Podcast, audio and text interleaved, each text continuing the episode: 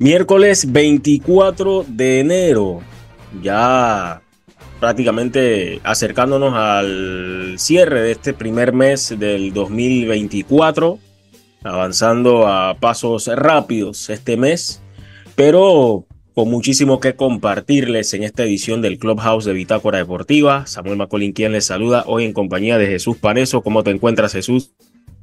Bien, bien, Samuel, bien contento de, compartir contigo hoy en el Clubhouse, hablar sobre, sobre muchos temas. El, que creo que más atrae eh, o, atraerá a los ojos de los fanáticos es el sorteo, el sorteo de las eliminatorias rumbo al Mundial de 2026 de la CONCACAF que se va a realizar mañana jueves. También inicia nuestra LPF con un, digamos, una reestructuración, interesante reestructuración, nuevas reglas, eh, nuevos equipos. Interesante también tocar eso. Inicia el día de hoy ese torneo y también nuestra selección sub-19 que estará en la final del campeonato UNCAF de preparación previo al premundial de la categoría. Eso y muchas otras cosas más podremos tocar aquí en, en este Clubhouse Cierto, y también más adelante tendremos eh, a los amigos de NFL Panamá para hablar un poco sobre lo que fueron esos juegos de ronda divisional y un preámbulo a lo que van a ser los juegos de campeonato en la NFL. Y ya que hablaste de eliminatorias, ¿qué te parece si empezamos hablando un poco sobre lo que podemos esperar de ese sorteo de las eliminatorias de CONCACAF?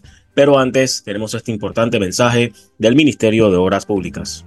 Atención aventureros, ¿están listos para un viaje que cambiará sus vidas? La espera ha terminado. Llegó la hora de conectar culturas con la nueva carretera El Llano hasta Puerto Cartí. Paisajes de ensueño, experiencias auténticas y encuentros que te robarán el aliento. Todo esto y más te espera en cada kilómetro de esta increíble vía. La carretera El Llano hasta Puerto Cartí es la vía que nos une. La construcción está en marcha y pronto podrás vivir la experiencia de conectar culturas. Ministerio de Obras Públicas, Gobierno Nacional de Panamá ya están jugando en Sudamérica, ya están jugando en África, ya están jugando en el continente asiático.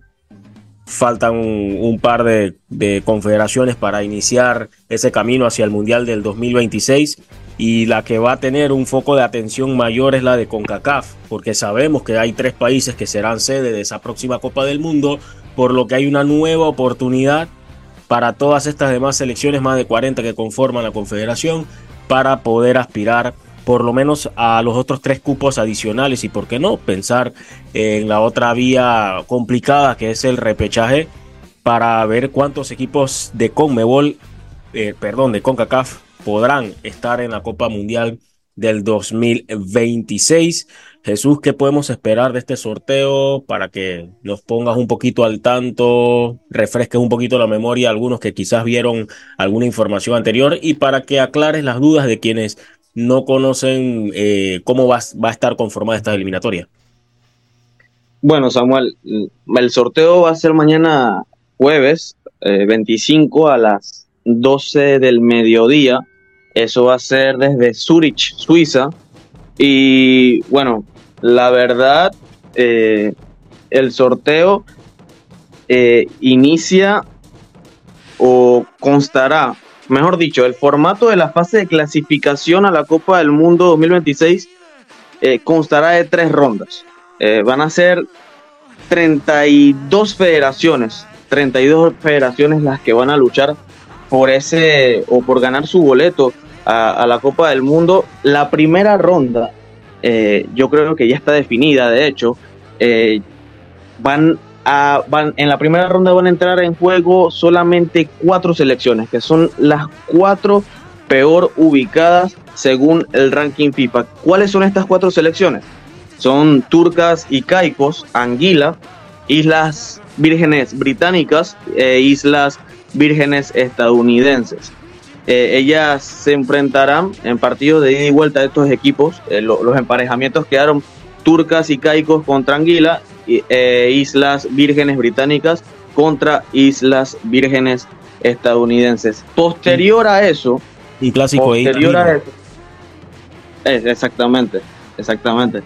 Eh, posterior a eso, Samuel, eh, ya entrarán en disputa los otros 28 equipos, o sea que serán 30 equipos en esa segunda ronda donde ya eh, estará Panamá. Es lo que nos interesa a nosotros. Y también que aquí es donde entra el sorteo, porque aquí nos, nos, estaremos, dando, nos estaremos dando cuenta de cuál es eh, el camino de nuestra selección de Panamá y también de todas las selecciones de, Centroamérica. A ver, eh, para la segunda ronda, como te dije, serán 30 selecciones. Entrarán a disputar cuatro partidos. Cuatro partidos, ¿por qué? Porque se va a utilizar nuevamente el tan eh, no sé, polémico formato suizo que a muchas personas no le gustó eh, este, este formato que se vivió en la pasada o en la actual Nations League, porque recuerda que todavía no se ha acabado la Nations League, eh, van a jugar dos partidos de locales y dos partidos de visitante cada equipo para que luego avancen a la siguiente ronda un total de 12 equipos. O sea que la tercera ronda de las eliminatorias rumbo a la Copa del Mundo 2026 constará de 12 equipos, reitero. Y bueno, esa ronda se jugará desde septiembre hasta noviembre del 2025. La segunda ronda, la que mencioné anteriormente, que es donde Panamá entrará a jugar eh, sus primeros partidos. Eso se jugará desde junio de 2024 hasta junio de 2025. También para que las personas estén claras de, la fecha, por ahí eh, vayan armando su, calendario. Y, bueno, Samuel, eh, ese más o menos es el formato de lo que va a ser esa Copa Mundial donde podrán haber, podrían haber ocho selecciones de CONCACAF. Eso sería histórico, teniendo en cuenta que ya México, Estados Unidos y Canadá están clasificados. Al final, esa última ronda, creo que me faltó decirles, al final esa última ronda estará dividida en tres grupos de cuatro integrantes. Esa ronda sí no será con el formato suizo, sino que sí se va a jugar ida y vuelta. Esa ronda se jugará ida y vuelta. Para eso, creo que sí hay que hacer una observación. No es que se va a aplicar el formato suizo, porque al final sí te vas a enfrentar a todos los equipos que conforman tu grupo, solo que en base a tu ranking, así también va a estar eh, constatado eh, la distribución de la cantidad de partidos de local y de visitante, porque cada selección le va a tocar jugar dos partidos de local y dos partidos de visitante. Eh, pero ante todos los equipos de su grupo. ¿Qué sucedía con el formato suizo?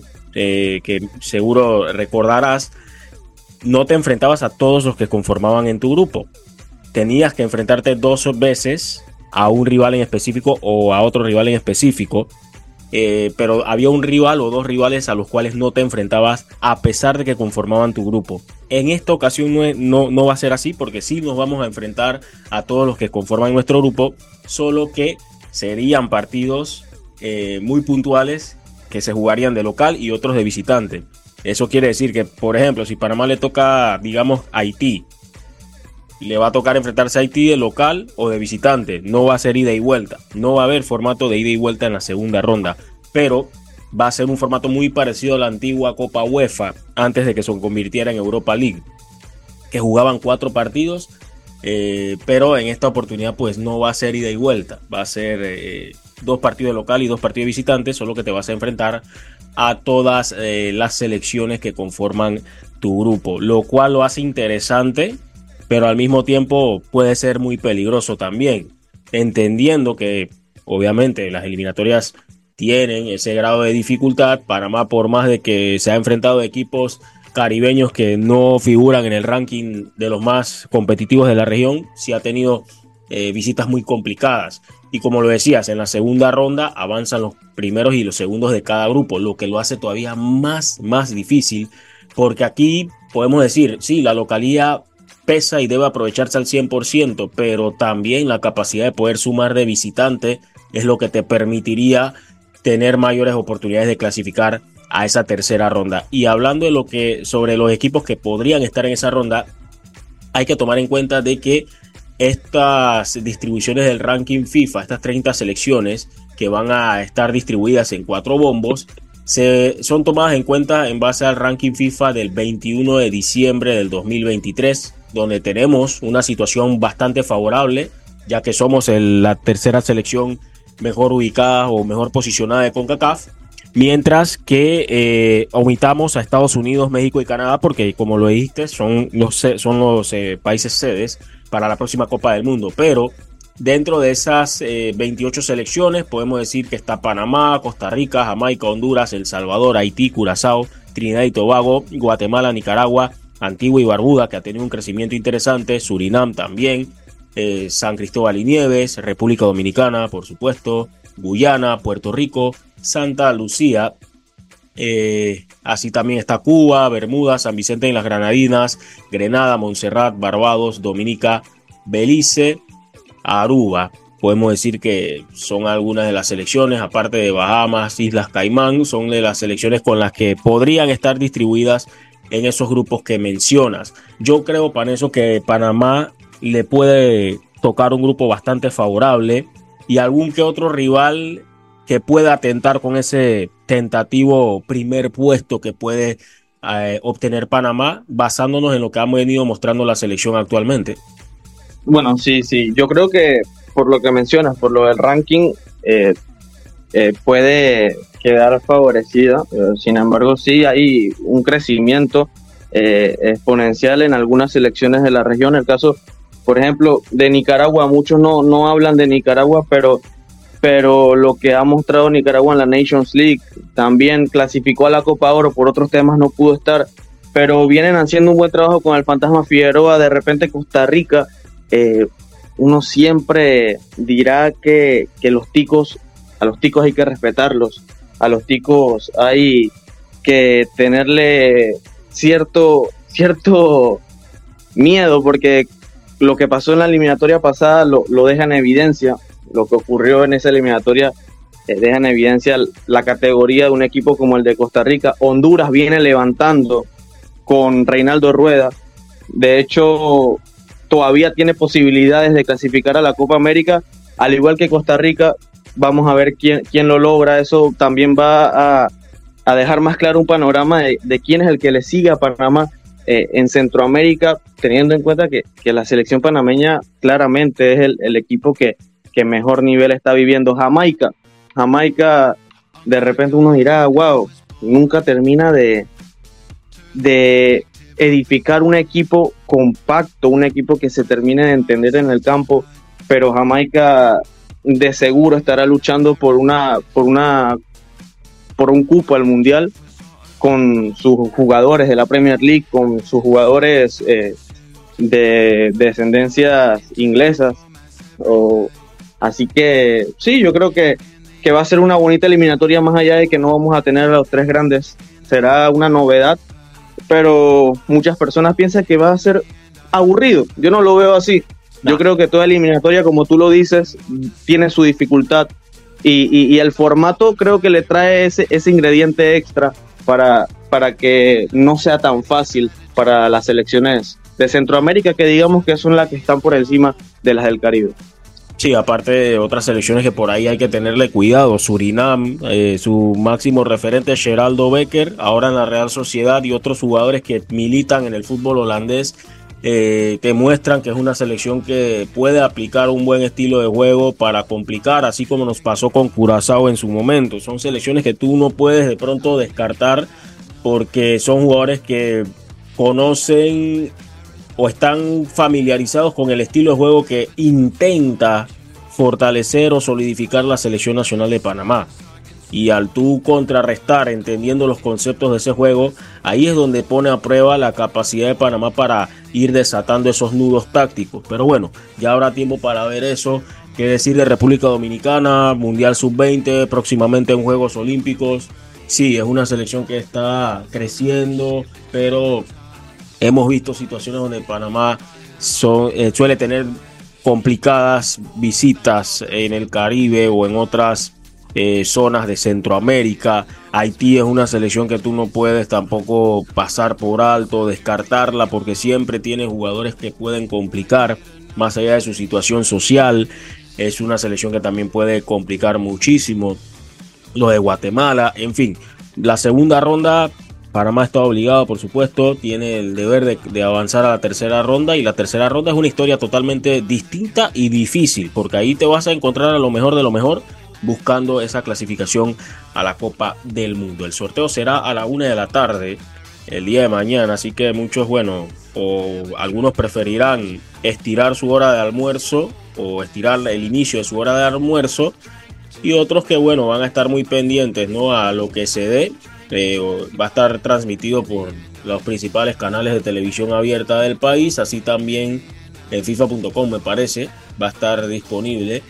Dicen que Paulo César Guanchope y Ricardo Garner, el costarricense y jamaiquino respectivamente, van a ser los asistentes del sorteo, eh, referentes en sus respectivos, respectivos países.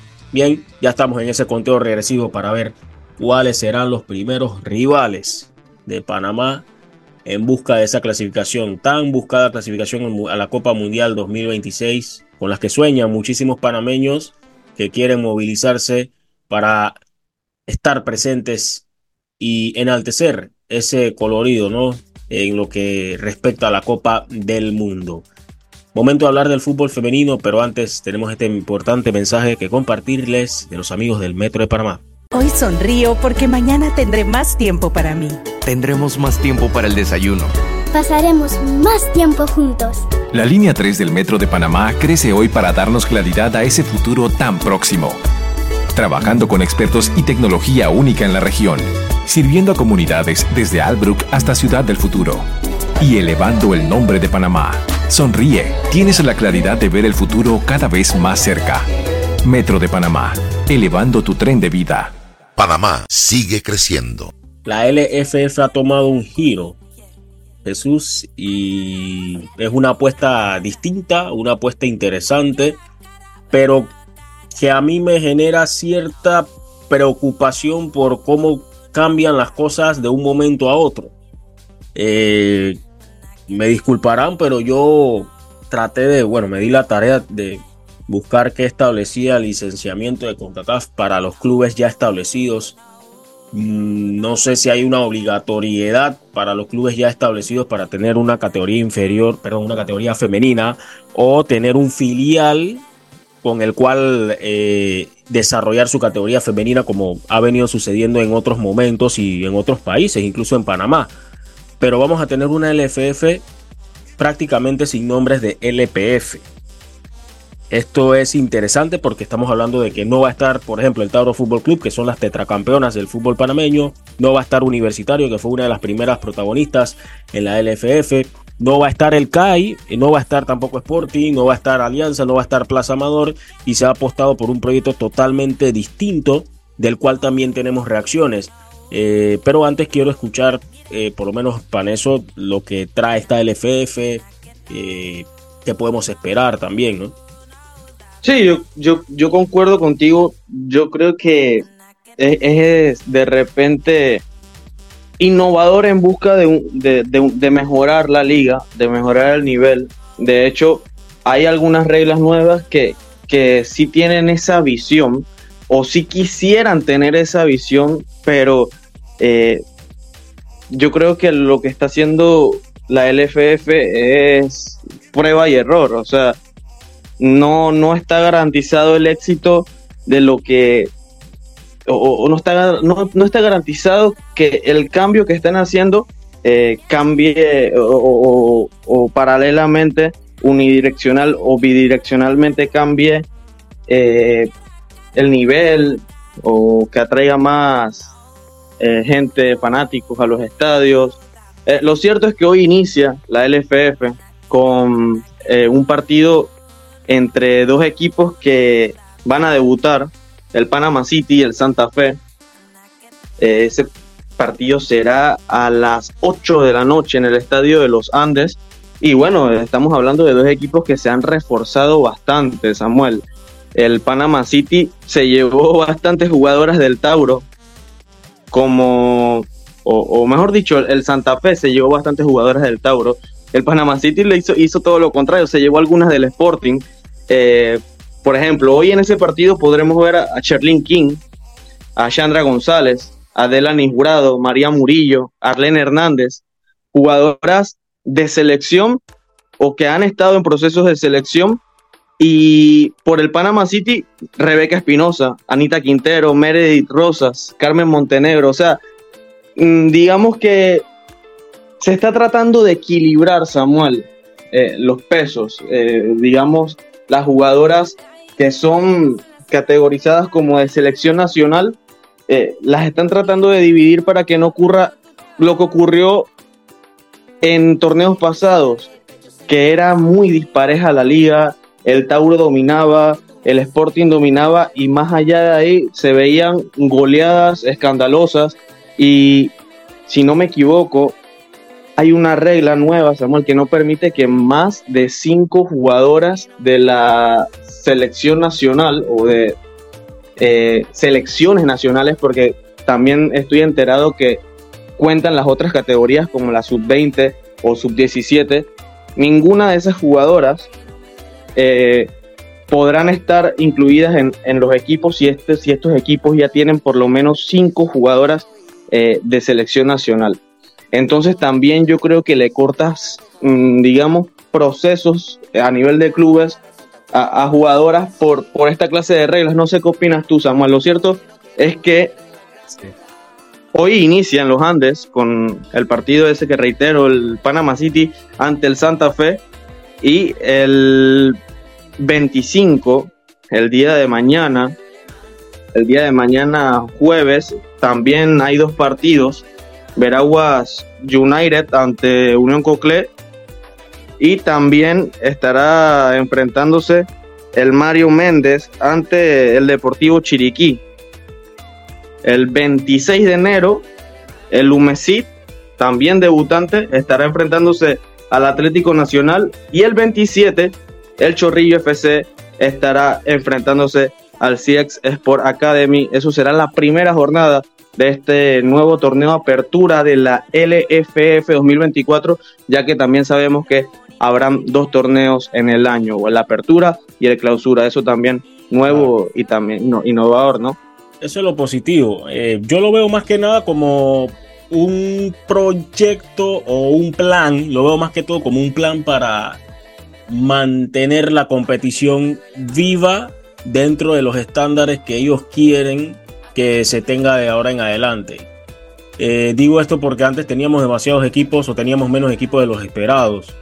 Digo esto también porque eh, clubes ya establecidos nunca llegaron a conformar un plan sólido para el desarrollo del fútbol femenino, en cambio otros sí en su debido momento. Y digamos que no llegaron a, una, a un acuerdo, a un entendimiento para continuar creyendo en, esa, en ese fragmento que compone sus equipos y que busca impulsar también una categoría que tiene eh, su, su cabida dentro de nuestro fútbol y eso es algo que tenemos que entender, porque hoy el fútbol femenino goza otra realidad, está en crecimiento. Panamá no ha sido la excepción, pero gracias al esfuerzo, al talento de muchas jugadoras. Sin embargo, estos planes, como tú lo decías al principio, ensayo y error es lo que a mí me preocupa, porque nuestro fútbol criollo sigue siendo ensayo y error, y yo quiero ver una línea ascendente hacia el desarrollo, porque el fútbol masculino profesional o si lo quieren llamar profesional, no se escapa de esa situación tampoco, del ensayo y error. Sin embargo, sabemos que el fútbol femenino no solamente es difícil desarrollarlo en Panamá al nivel que queremos, sino a nivel mundial. Eso lo, lo, entendemos. Pero también que terminó cambiando para este torneo, que ya los clubes o cada equipo tiene que hacerse cargo de su logística, tiene que hacerse cargo también del seguro de sus jugadoras. Creo que por ahí también se pierde un poquito de ese respaldo, ese apoyo que se le daba a los clubes anteriormente. Y al no llegar a ese entendimiento, se da la deserción, por así decirlo, de otros clubes. Y hablando un poquito de deserción, ¿qué te parece si escuchamos por lo menos algunas palabras ¿no? que nos diera el presidente del Tauro Fútbol Club, que conversó en exclusiva con Bitácora Deportiva, Álvaro Vargas, sobre la postura que tomó Tauro de no competir en este torneo de la LFF. Bien, en esta oportunidad nos encontramos con el señor Álvaro Vargas, presidente del Tauro Fútbol Club, Bueno, señor Vargas, agradecido por la oportunidad que nos da de abrir las puertas y recibirnos para esta entrevista. Empezamos con la Liga de Fútbol Femenino. ¿De qué manera podemos hacer comprensible el motivo que ha tomado el Tauro Fútbol Club, las tetracampeonas del fútbol panameño, en decidir de que este año lastimosamente no se va a participar en la LFF? Bueno, eh, buenas tardes. Bueno, primeramente, eh, pues es muy triste. Para nosotros fue una decisión muy difícil.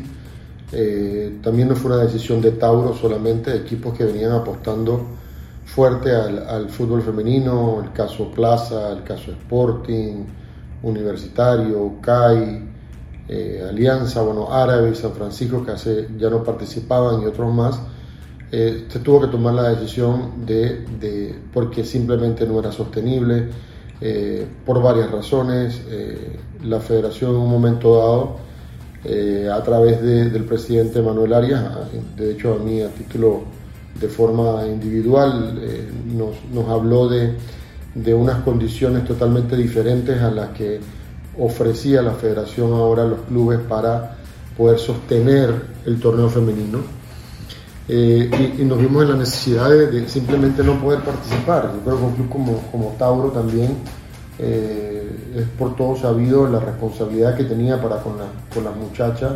Eh, muchas tenían salarios importantes, pero simplemente el modelo era insostenible. O sea, cada vez las condiciones para los clubes eran más apretadas. Entonces, para hacer algo que, que simplemente los clubes no podían sostener, porque no lo podemos sostener, eh, eh, tuvo que tomar la decisión de no poder participar. Así que es, es desafortunado.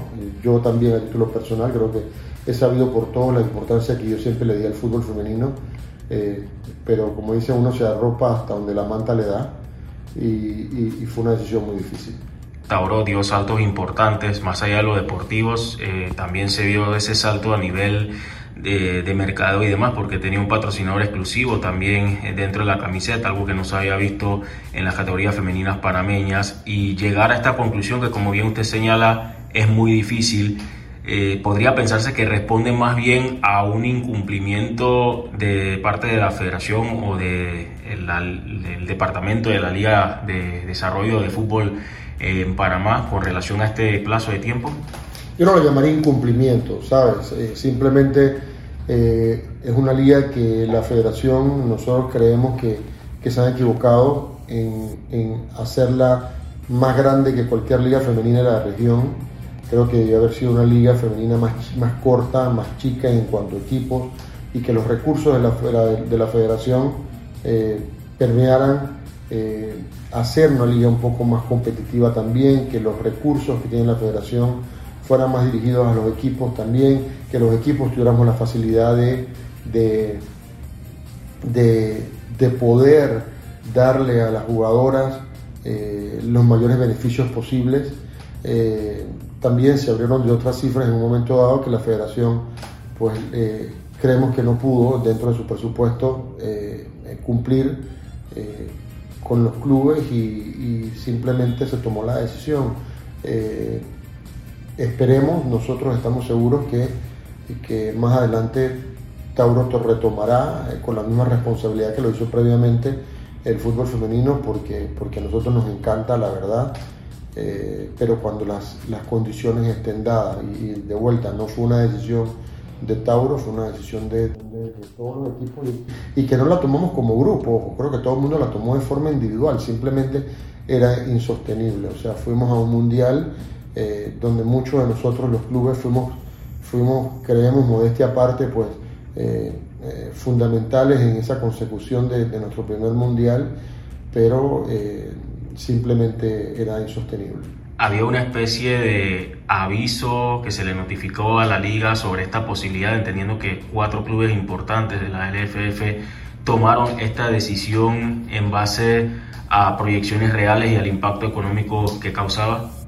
Sí, hubieron reuniones, hubieron reuniones previas a, cuando se tomó la decisión final, hubieron reuniones previas. Eh, la, liga también tenía sus términos o sus, fechas en las cuales había que decidir, eh, tenían que decidir cuántos equipos iban a participar o no por el tema de, de, su organización per se. Eh, y nada, los tiempos no dieron, y, pero sí hubo conversaciones previas en las cuales no se pudo llegar a un acuerdo. El semestre pasado se tuvo que dar por terminado por distintos factores, entre ellos la situación que estaba golpeando al país, la situación eh, social que estaba afectando a todo el país. ¿Cómo Tauro tomó la decisión que adoptó la liga en no continuar con el semestre, entendiendo que ya ustedes tenían una plantilla que venía con varios meses de trabajo? Difícil, difícil dejar eh, terminar una liga eh, tan abruptamente, obviamente entendemos la situación, eh, teníamos jugadores nosotros inclusive extranjeras que hubo que devolver, hubo una, una, una, inversión importante, contratos que se honraron hasta el 31 de diciembre, o sea, nosotros cubrimos con, durante todo el año 2023 con los contratos de nuestras jugadoras. Entonces eh, fue un tema complicado eh, que no se pudo llevar a, a, a, a concluir el torneo eh, clausura del año pasado. ¿Esa determinación de la liga eh, fortaleció esta decisión que tomaron Tauro, Plaza, Alianza, Sporting? Mira, puede ser. Yo creo que yo creo que hemos querido crecer el fútbol femenino, lo cual aplaudo, eh, pero creo que tendríamos que ir con pasos más seguros. vuelvo y reitero, yo desapruebo el tema de que hay 16 equipos del fútbol femenino o sea, eh, y por eso también veía, sabías de entrada quiénes eran los, equipos que iban a jugar una semifinal, una final y podías apostar con mucha facilidad al equipo campeón. Y habían marcadores abultadísimos de, 20 a 0, 25 a 0. Entonces, eh, eh, reitero, o sea, temas complicados, muchos equipos también tenían que viajar mucho a, partidos que realmente no tienen ninguna no sé, desde el punto de vista deportivo era muy predecible. Entonces, eh, si, eso eh, marcó a que la decisión de que los clubes eh, tomaran la decisión de no continuar este año, no lo sé, pero ha sido parte de ese, de ese andar en el fútbol femenino que no, no nos hemos terminado de organizar. hay algo de seguimos improvisando todos, no hablo de la federación, los clubes también y entonces eh, se tuvo que tomar la decisión. ¿Cuándo le notificó al profesor Luis y también a sus jugadoras de que lastimosamente el equipo no iba a competir este semestre? Mira, ha sido un tema muy difícil. Nosotros tenemos una relación con, con las niñas, no, eh, no solamente institucional, sino personal. Muchas tenemos una relación eh, muy cercana a todos los directivos y, los administrativos del club. Eh, una, se, les informó en el momento en que el club tomó la decisión, eh, se les notificó a las jugadoras también para que tuvieran la oportunidad de inscribirse en otros clubes que van a participar en la liga. Bueno, interesantes acotaciones de Álvaro Vargas. Él mencionaba que la LFF no está preparada para tener más de 10 equipos y que cuidado que podían ser menos. Yo entiendo mucho lo de la parte del nivel competitivo, eh, la parte del nivel organizacional, el interés sobre todo que le ponen ciertos clubes a su categoría femenina, que eso no es un, no es un secreto, se ve, se nota, hay clubes que le meten un poquito más de cariño, hay otros que, bueno, simplemente lo hacen por cumplir. Y ese no ha sido el caso de Tauro. Es más, Tauro en su momento llegó a tener un patrocinador exclusivo para la categoría femenina. Entonces son cosas que uno dirá, wow, se está, se está perdiendo una gran oportunidad ahí, porque estabas hablando de un equipo que comenzó a, a, a, a ser una especie de, de, ejemplo para el resto. Y así también lo considera hoy en día la LFF, los considera en el caso de Tauro, Sporting Plaza en su debido momento como clubes o equipos que eh, dejaron un camino a seguir y que están ahora mismo pues como organización apostando fuertemente a las 10 que adquirieron este compromiso. Un compromiso que conlleva tener a tres jugadoras por lo menos contratadas, creo que máximo tres extranjeras, tener jugadoras sub-17, sub-20 en sus planteles, hacerse cargo de garantizar el seguro de cada una de las chicas, de cada una de las chicas, por lo menos un viático de mínimo de, de 100 dólares. Esperemos que, bueno, eso vaya mejorando con el pasar del tiempo, porque ya estamos hablando de chicas que están tratando de aspirar a entrenar a un nivel deportivo más alto que el del nivel recreativo, el nivel escolar. Yo creo que, que eso lo tenemos más que claro, Jesús. y es un plazo a dos años con estos 10 equipos que van a conformar o estos eh, equipos que van a conformar precisamente la LFF, eh, que este año, como ya lo mencionabas, inicia precisamente esta noche con estos 10 equipos. Ahora vamos a escuchar también qué nos dijo eh, José Domínguez, directora de competencias de, de, la, de, la Liga Panameña de Fútbol. Vamos a escuchar lo que nos dijo José Domínguez con respecto al, a este torneo, a esta nueva apuesta y también la perspectiva que tienen de la la no aparición de los equipos antes mencionados. Estamos buscando o basándonos básicamente en la planificación. Eh, se hizo muchas, muchas reuniones previas con todos los involucrados. Eh, teníamos alrededor de 20 equipos, 16 equipos participando en estas reuniones, al igual que una comisión de selecciones nacionales, así también de desarrollo técnico. Y pues al final logramos concretar con lo que tenemos hoy en día, que es por dos años, torneos apertura y clausura de la Liga de Fútbol Femenino. Importante que también se sume un patrocinador oficial eh, prácticamente exclusivo también para, para el torneo, entendiendo que también Caja de Ahorros está presente en otras vertientes del fútbol panameño. ¿Cómo se toma también esta incorporación y al mismo tiempo que también busque ser la oportunidad para que se abra a otras empresas y que se involucren en el fútbol femenino? ¿no? Precisamente eso es lo que estamos buscando. Estamos buscando la estabilidad para que nuestros clubes participantes puedan también conseguir mejores patrocinios independientemente y así mejorar la calidad con la que tienen a sus jugadoras, porque al final esto debe ser orgánico completo, o sea, el trabajo que haga la Liga Panameña de Fútbol debe ir de la mano de los clubes para poder que nuestros torneos de fútbol femenino vayan enalteciéndose y tengan una mejor organización para un mejor futuro para las chicas. Se le da la bienvenida a tres clubes, eh, lastimosamente cuatro que ya venían siendo, incluyendo algunos pioneros, eh, desisten de participar en este torneo. En lo personal, como comité organizador, ¿cómo tomaron esta posición, esta postura presentada por estos clubes y si era algo que quizás se podría evitar en conversaciones anteriores? Al final lo que nosotros buscamos es el crecimiento orgánico de la liga, que sea un crecimiento donde haya una equidad, donde todos los equipos puedan ser eh, participantes y puedan tener una opción a campeones. Lastimosamente, pues en este camino se fueron cuatro de los grandes en este minuto. Cada uno de ellos tendrá sus razones, pero definitivamente que aportaron mucho al fútbol femenino. Y en este minuto le agradecemos a los 10 que se atrevieron a este compromiso durante dos años, porque ellos firmaron una carta de compromiso por dos años para la participación eh, y vamos a ver qué más viene, qué más trae el fútbol femenino. En esa misma línea, ¿consideras que estos cuatro que ya no estaban, sobre todo Tauro, eh, se convierten o pueden ser un ejemplo a seguir para los clubes que están en la actualidad? Sí, sin duda alguna, sin duda alguna. Ellos tenían un modelo con las chicas eh, que era muy bueno, sin embargo, pues consideraron que no, por ahora no iban a participar. Eso no quiere decir que más adelante reconsideren y participen. Sin embargo, tenemos que hacerle mucha barra y mucha pompa a lo que se atrevieron, que son 10, y que son los que nos están representando hoy en día en el fútbol femenino. Bueno, eh, netamente es un asunto económico, porque la liga se encargaba de costear lo logístico, lo de transporte, muchas cosas, incluso el seguro, y ahora esa responsabilidad recaía en los clubes y los clubes simplemente, los tradicionales, dijeron a duras penas lo puedo hacer con la categoría masculina, me va a costar hacerlo con la femenina.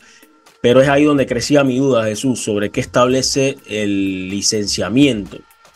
De que sí o sí hay que tener un club femenino o afiliarte a un equipo que ya lo es y e insertarlo a tu, estructura, tu estructura. Es lo que yo tenía entendido antes. Pero sé que de un tiempo para acá, sobre todo el año pasado, se estableció un licenciamiento exclusivo para clubes femeninos por parte de la FIFA. Pero bueno, ya es un tema que estaremos ampliando en su debido momento. Eh, pero esperemos que todo marche bien para nuestra LFF y así mismo nutrir nuestras selecciones nacionales femeninas que necesitan eh, elevar su nivel y continuar en ese orden ascendente. Bien Jesús, eso en cuanto al plano local, hay mucho que hablar también sobre la sub-20, pero antes este importante anuncio del Ministerio de Obras Públicas. Colón tiene de todo. Buena comida, bailes ancestrales, playas hermosas y ahora también tiene un nuevo camino al paraíso. El nuevo corredor del Caribe que conectará las comunidades de Quebrada Ancha y María Chiquita traerá nuevas fuentes de progreso, trabajo y más turismo a la costa arriba de Colón. Ministerio de Obras Públicas, Gobierno Nacional. La sub-19 de Jorge Deli Valdés luce intratable en el torneo UNCAF. No le han metido gol. Ha ganado tres partidos, está en la final. Y este equipo quiere enmendar lo que no se dio en el último o en el ciclo anterior. Ahora abriendo, abriéndose paso de cara a lo que va a ser más adelante la eliminatoria de la categoría en la región. Sí, ha sido un paso contundente por ese torneo, un CAF, el del equipo de Jorge Eri Valdés. Yo creo que por ahí han fallado bastantes goles. Creo que los marcadores han podido ser más abultados a favor de Panamá. Eh, pero más allá de eso, de las deficiencias ofensivas, que ya es algo, eh, ya es algo común en todas las categorías, hasta en la selección mayor, a veces vemos que, que se falla mucho en la definición. Más allá de todo eso, eh, el cero en defensa es muy valioso, el cero en defensa es demasiado valioso. Y bueno, de la mano de, esos aspectos y de, de esos eh, buenos partidos, Panamá se mete en la final, va a estar disputando esa final ante el equipo de Guatemala, que contundentemente venció a la selección de Costa Rica para quedarse con el otro grupo. Ese partido será este jueves a las 4 de la tarde, este jueves 25 a las 4 de la tarde, eh, en el centro de alto rendimiento del Club Deportivo Olimpia, donde se ha estado disputando este torneo. Y bueno, a destacar que me llama la atención, Samuel, que es un equipo en el que Jorge Eli Valdés no se casa con nadie, ha variado bastante eh, en alineaciones. Eh, me parece que es un equipo con muchos nombres que van a ser un gran premundial, van a superar para mí eh, al, al equipo anterior, a ese equipo que si no me equivoco era dirigido por Ángel Sánchez, justamente en un premundial allá en Honduras no pudieron hacer la tarea, precisamente cayendo ante el equipo hondureño, equipo al que terminan venciendo en este torneo un CAF de la categoría. Así que buenas sensaciones de la selección eh, sub-19, sub-20, no, no sé cómo decirle en verdad, Samuel. Eh, eh, es, es raro porque el próximo año serán sub-20. Vamos a decirle cómo híbrida, vamos a llamarla híbrida. Sub-19. Vamos a llamarla híbrida. Y eso que faltan jugadores, Samuel, eso que faltan jugadores. El caso de Didier Dawson, que al final no viajó por, por temas eh, eh, externos y que sufrió una lesión Didier Dawson. Así que tal vez si se hubiera ido con, con la selección no se hubiera lesionado en ese partido de la fecha 1 con el Plaza Amador. Sí, lo lesionaron, una lástima. Pero es un jugador que seguramente al recuperarse y retomar su ritmo de competencia va a ser tomado en cuenta por las capacidades que tiene. Pero ahora tiene un nuevo eh, reto inesperado que es recuperarse primero de la lesión y asimismo retomar su nivel. Coincido, es un equipo que me parece que tiene jugadores que han tenido un poquito más de rodaje. Eso le ha ayudado muchísimo, sobre todo porque hay varios casos de chicos que debutaron muy temprano en la LPF y tuvieron muchos minutos otros que también tuvieron su presencia en el Maurice Revelo, algunos que también pasaron en amistosos de selecciones nacionales, pero se ha tenido un proceso, continuidad, y coincido de que hacen falta jugadores, sí, esta lista puede cambiar más adelante, pero es una muestra de que los que de pronto sienten que su puesto no lo tienen del todo asegurado, tengan que exigirse un poquito más, reconocer qué áreas hay que mejorar. Ya el cuerpo técnico de Jorge Deli y Rolando Palma consciente muy bien de lo que tiene, consciente muy bien de lo que tiene que mejorar también y consciente de, de que otros jugadores pudiesen ayudar en algunas zonas donde está un poquito más em, donde está un poquito más abierta la, competencia. Pero al final yo pienso que es un proceso que ha iniciado bien, em, es un proceso que todavía le falta mucho camino, pero esperemos, esperemos que pueda concretarse ese objetivo, que es clasificar a la próxima cita mundialista, que es acá mismo en Chile, y presentaría pues una valiosísima oportunidad para todos estos jóvenes, entendiendo que hay algunos de ellos que ya comienzan a, abrirse paso en el extranjero, entendiendo que, sucedía con la sub-17 y tienes a un Rafael Mosquera que ahorita también milita en el New York Red Bulls. Son situaciones que favorecen a este proceso y donde hay que resaltar más lo colectivo. Eso es lo que tiene que irse haciendo fuerte de aquí a cuando iniciemos esas eliminatorias.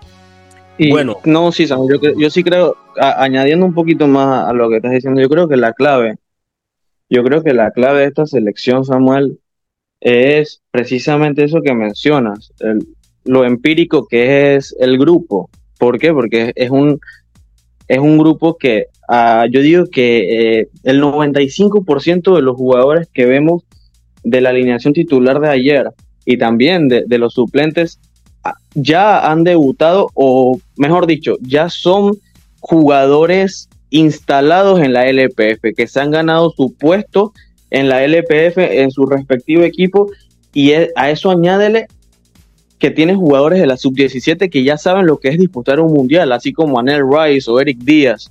Entonces, eh, es muy interesante este proceso y, e ilusiona, ilusiona Samuel por las generaciones que vienen. Nos preparamos para darle un vistazo al ámbito internacional. Todavía tenemos algo más que compartirles en el ámbito local, pero antes tenemos este importante mensaje de los amigos del Metro de Panamá.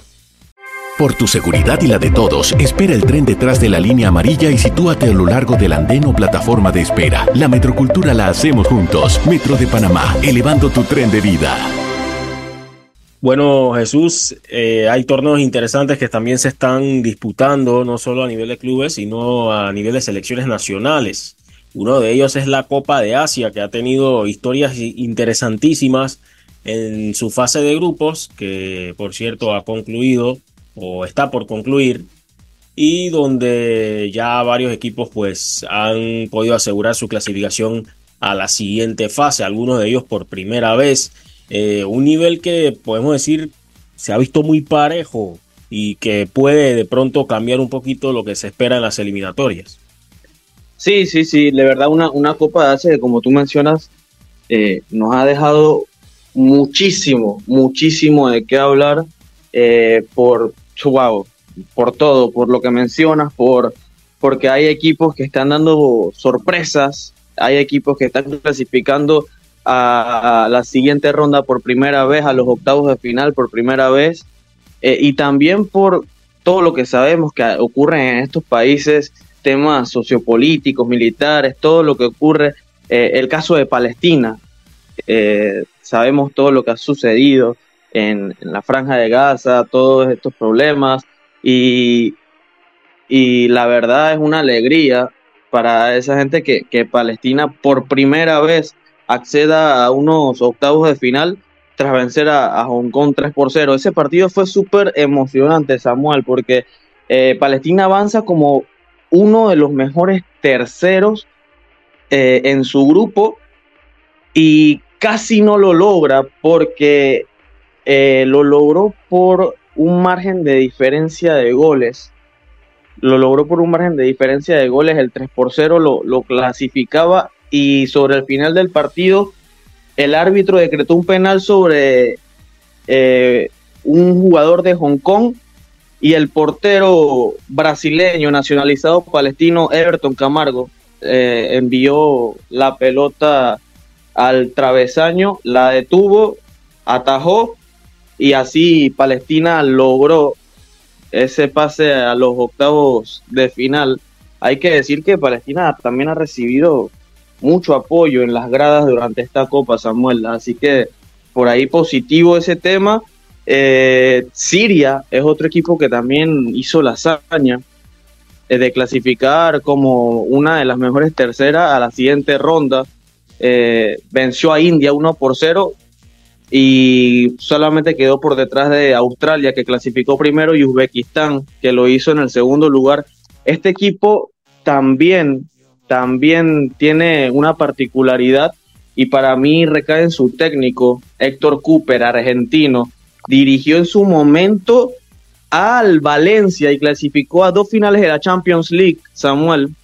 Eh, luego también dirigió al Inter de Milán, ha dirigido al Betis, al Racing de Santander en la Liga Española y también dirigió al Parma en la Serie A. Vi un video, Samuel, en el que le saca las lágrimas a un periodista sirio. No sé si lo llegaste a observar. Sí, sí lo llegué a ver. Un momento interesantísimo, especial el que se vivió ahí porque hay que entender la situación por la que atraviesa Siria. De hecho, esa selección yo recuerdo que bajo el régimen sirio eh, tenía el rechazo total, el repudio del régimen sirio. No los consideraba representantes de, Siria ni en ningún aspecto. Aparte de eso, eh, de no considerarlos como representantes sirios en ningún aspecto, este equipo le tocó jugar eliminatorias fuera de casa. Todos recordamos también eh, hace unos años lo que sucedía en Alepo y sigue sucediendo y este equipo le tocó muy complicado porque parte de su población, digamos, un régimen lo quería, no, no los consideraba como parte de ellos y eh, cuando no te considera un grupo extremista sabes que estás expuesto a cualquier cosa. Entonces eh, hay que hablar de lo positivo, ¿no? Lo que ha hecho Héctor Cooper, que si bien es un entrenador que tiene su historieta negativa en finales, ha pasado con varias selecciones, es un entrenador que se mantiene con, en estos destinos, entre comillas, exóticos, porque recordamos también que dirigió a Egipto en su momento, a la República del Congo.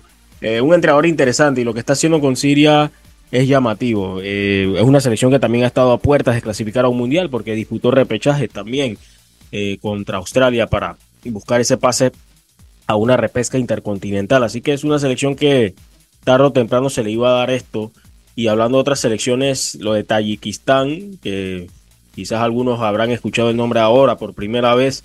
Tayikistán pues logró también clasificarse a la siguiente fase y como segundo lugar del grupo A detrás de Qatar que ha venido haciendo un buen, un buen eh, eh, torneo, una buena copa, perdón, de Asia, con buenos goles también, como el país anfitrión y demostrando que el proceso de, que lleva a cabo con el español Bartolomé Márquez López, Bartolomé Márquez López, eh, puede llegar a superar o igualar lo que ha hecho Félix Sánchez. China volvió a decepcionar, India también. Hay que ver qué sucederá más adelante con el grupo E y el D y el F también, corrijo. Eh, Irak clasificó, Japón también. Miren lo de Irak que clasificó como líder de grupo y mandó a Japón a clasificar en el segundo lugar. sorprendente lo de Irak, sorprendente lo de Irak, eh, desplazando a Japón. Hoy Japón tenía una prueba importantísima ante Indonesia, porque Indonesia tenía tres puntos, Japón también llegaba con tres unidades, era el partido que iba a decidir quién avanzaba como segundo lugar. Al final los japoneses se terminan imponiendo con doblete de Ayase Ueda, de Ayase perdón, y un autogol de Justin Hopner. Así que el equipo japonés por lo menos eh, cumpliendo, porque cumpliendo con avanzar, porque yo creo que la consigna era avanzar el primero, ¿no? Era el equipo, o el mejor equipo, uno de los candidatos a ser campeón de esta Copa de Asia. Y perdió una racha de 11 partidos, 11 victorias consecutivas, cuando venía repartiéndole palo a todos los que se enfrentaran o se pusieran adelante a Japón, incluyendo países de otra confederación su última, su última derrota era ante Costa Rica o fue después del Mundial? Era ante Costa Rica, sí, porque ya después de ahí metieron una racha de victorias. Nadie le ganaba a Japón hasta, hasta Irak, ahora hace poco, ¿no?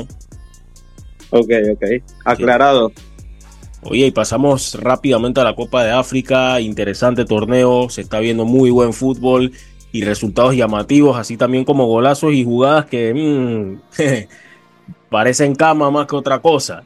Bueno, en el grupo A, Paneso, Guinea Ecuatorial, con varios jugadores nacidos en España, pero de ascendencia de Guinea Ecuatorial, lograron avanzar en el primer lugar. Nigeria que se salvó del, de la vergüenza con el entrenador Jorge Peseiro, que después de ese debut complicado ante Guinea Ecuatorial, pudieron vencer al anfitrión y el anfitrión Costa de Marfil sigue pasándola mal porque fue goleado por Guinea Ecuatorial, está en lista de espera para avanzar como mejor tercero, pero no le ayuda para nada esa diferencia de goles de menos 3.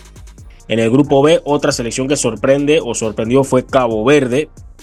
Pasó con 7 puntos, le siguió Egipto con 3 puntos.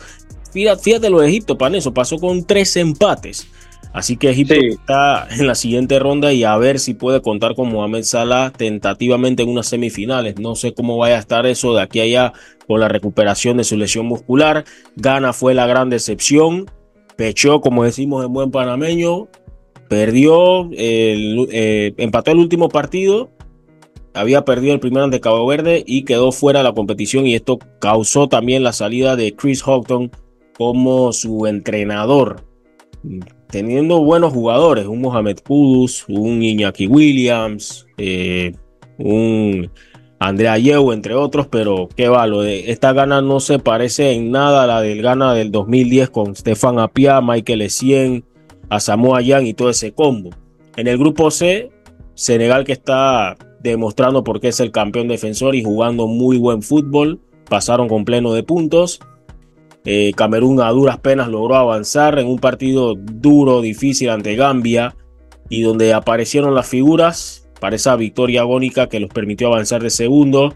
Guinea quedó en el tercer puesto y avanza como mejor, uno de los mejores terceros.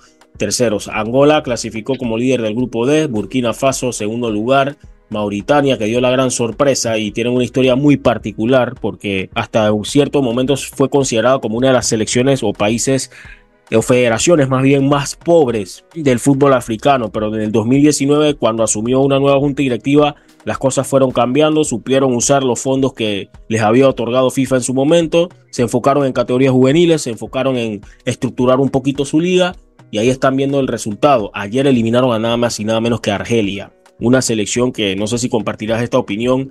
Eh, era una selección que en sus momentos parecía que era la que mejor jugaba en África.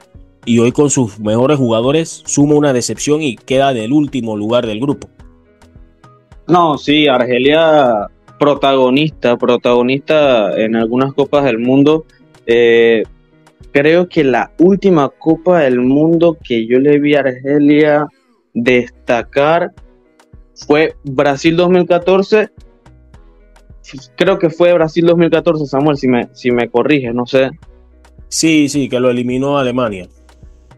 Exactamente, porque después de ahí ha desaparecido la selección de Argelia y han tomado fuerzas otras selecciones. A mí me sorprende poderosamente lo de Cabo Verde y también me, sorprende lo de Guinea Ecuatorial, quitándole el primer lugar a Nigeria y manteniendo o tendiendo sobre un hilo, manteniendo sobre un hilo a, a Costa de Marfil. Así que lo de Egipto, mm, yo creo que queda, queda de ver Egipto por ahí yo creo que era el favorito para quedarse con, con el grupo B. Al final lo hace Cabo Verde sorprendiendo y eh, el equipo eh, de Mohamed Salah, que como dice sufrió una lesión, mm, solamente ha logrado conseguir tres empates, tres empates para, para quedarse con ese segundo lugar. Senegal, yo creo que aquí sí se cumple el pronóstico. Eh, yo creo que sí, si se podía hacer un pronóstico, uno decía que el grupo C quedaría de la misma manera en que quedó. Angola, Burkina Faso, haciendo, haciendo el trabajo, eliminando a Argelia, como mencionas, y, Mauritania, también a espera de, poder clasificar como, como mejor tercero o, ya clasificó Samuel. Eh, Mauritania ya clasificó porque con ese resultado llegó a, a ver, cuatro puntos a ver, no, tres puntos, pero tiene diferencia de gol positiva, así que eh, está ahí. Sí, es mejor, es mejor la diferencia de gol en comparación con la de Costa de Marfil, así que por lo menos de Costa de Marfil estaría por encima. Sí, ahora mismo lo que puede poner en aprietos a Costa de Marfil es que Namibia asume ante Malí y que Zambia sume por lo menos frente a Marruecos. Dos partidos difíciles para esos dos selecciones que pueden eh, causar la salida temprana del anfitrión. Así que vamos a ver qué sucede. Eso se estará definiendo ya más adelante, no en horas de la tarde. Sí, exactamente. Bueno, eso en cuanto al panorama de la Copa de África y la Copa de Asia. Vamos a meternos de lleno en información interesante de, relacionada al béisbol antes de hablar o de dar el paso a los amigos de NFL Panamá. Y es que esta semana o en las últimas semanas se hicieron las, las tradicionales o las eh, recurrentes firmas internacionales de prospectos. Y Panamá no se escapa de esta, de esta buena noticia, donde esperemos que estos chicos puedan alcanzar su sueño de llegar a ser profesionales. Empezando con Marcos Pimentel, que firmó con los Rockies de Colorado, es lanzador derecho. Cristian Navarro, que firmó con los Astros de Houston, también lanzador. Por Los Ángeles Angels firmaron Marlon Quintero, receptor, y también Yacier Flores, lanzador derecho. Los Brewers firmaron a tres panameños, Jeremy George, que es jardinero, Lucas González, lanzador derecho, Manuel Moreno, lanzador derecho. Eh, también por los Atléticos de Oakland, Luis Plisset, que viene haciendo un trabajo interesante como relevista en Panamá lanzador derecho. El coclesano Iverson Allen, del cual se habla muchísimo este chico, jardinero, firmó con los Pittsburgh Pirates un bono de 300 mil dólares. Ángel Soriano también firmó con los Pirates, es lanzador zurdo, el único zurdo que fue fichado en este, parameño zurdo que fue fichado en esta generación. Javier Acevedo, receptor, también con los Pirates. Oliver González fichó con los Cardenales de San Luis, lanzador derecho. Johan Downer, eh, este es bocatoreño, firmó con los Padres de San Diego. Cristian, bueno, Cristian ahora ya lo mencioné. Y por los Giants también firmó Elkins Villarreal, que es lanzador derecho. Los Rays también firmaron a un receptor y que es Jair Marín. Son los panameños que fueron contratados esta semana.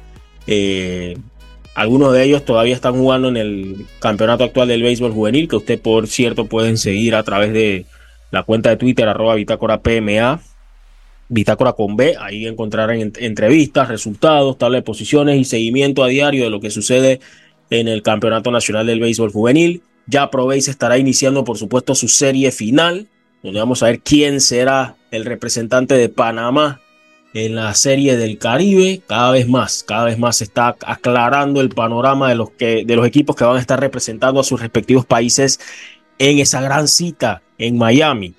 Así que enhorabuena por los chicos que fueron firmados como prospectos, a tomar las cosas con mucha disciplina, mucho empeño, mucha perseverancia también. Y bueno, ya saben, seguir toda la acción del béisbol juvenil en los canales ya informados o notificados anteriormente a través de Bitácora Deportiva. No sé si tienes algo que añadir a eh, Jesús antes de darle el paso a los amigos de NFL para más. No, no, contento con, con, con que los muchachos consigan esas oportunidades. Eh, yo creo que es, importante. Eh, lo que, lo que sí me queda la duda, no sé si habrá un tiempito para que, para que puedas desarrollarlo en relación, en relación con el fútbol es, es más fácil encontrar un, destino en el béisbol, en, por lo menos en categorías menores del, máximo nivel. Yo no lo pondría así, yo diría que cada cual tiene su complejidad. Eh, hay, tienes que, o sea, hay, que, hay que abarcar, cubrir muchos aspectos para poder despertar la atención de un cazador de talento. Yo conozco jugadores con mucho talento que no les haya una oportunidad y recurren a una beca eh, como estudiante para ver si pueden de pronto entrar a un draft. No es fácil, no es fácil porque una cosa es firmar y otra cosa es convencer en la República Dominicana para luego llegar a los Estados Unidos y continuar tu desarrollo. Y muchos no lo logran. De hecho, el porcentaje, lo hemos visto, de grandes ligas parameños ha ido en disminución. Claro, en los últimos años hemos visto un poquito más de protagonismo, pero eso es una muestra de cuántos llegan y cuántos se quedan en el camino. A diferencia que en el fútbol te mantienes activo jugando profesional, quizás en otro país, puede ser, pero ah, puedes quedar en la misma situación, entre comillas, de un jugador de la, LPF, que todos sabemos que prácticamente no se puede vivir como futbolista eh, en Panamá. Claro, eso ha ido mejorando, pero no es fácil. Cada cual tiene su complejidad pero son oportunidades y que no son tampoco fáciles de conservar. Se requiere de mucha disciplina, mucho empeño y sobre todo producir en el tiempo que se te otorga la oportunidad para poder mantenerte, ¿no? E, e, es, bastante complicado, pero eh, se puede decir que, claro, hay muchos cazatalentos, etcétera, pero hay que convencer, sobre todo a, em, tienes que em, solidificarte, consolidarte acá en tu nivel y que ese seguimiento venga desde edades tempranas también. Eh, Samuel, otra, otra, otra aclaración. Eh, Javier Acevedo, lo mencionaste, ¿verdad? Sí, sí. Él es el que estaba en la selección sub-12 de Panamá. Correcto, correcto. ¿Fue firmado por quién? Javier Acevedo, él fue firmado por los Pirates, Pittsburgh Pirates, los Piratas. Listo, listo. Los Piratas que, bueno, en la década de los 70 tienen gratos recuerdos de peloteros parameños. Así que, que le vaya muy bien. Le esperemos que les vaya muy bien a estos chicos. Ojalá que, puedan llegar al béisbol profesional y, tener una carrera digna. Así también le deseamos éxitos a todos los que están en ese, en ese camino, ¿no? Los que están compitiendo y que, por supuesto, le damos seguimiento a través de nuestras plataformas. Bueno, Jesús, eh, un gustazo compartir contigo esta edición del Clubhouse. La otra semana eh, tenemos una sorpresita, un invitado especial. Esperemos tener todo ya preparado para eso. Así que ya le damos paso a los amigos de NFL Panamá para hablar un poco de lo que sucedió en la ronda divisional y lo que viene en la ronda de campeonato. Saludos.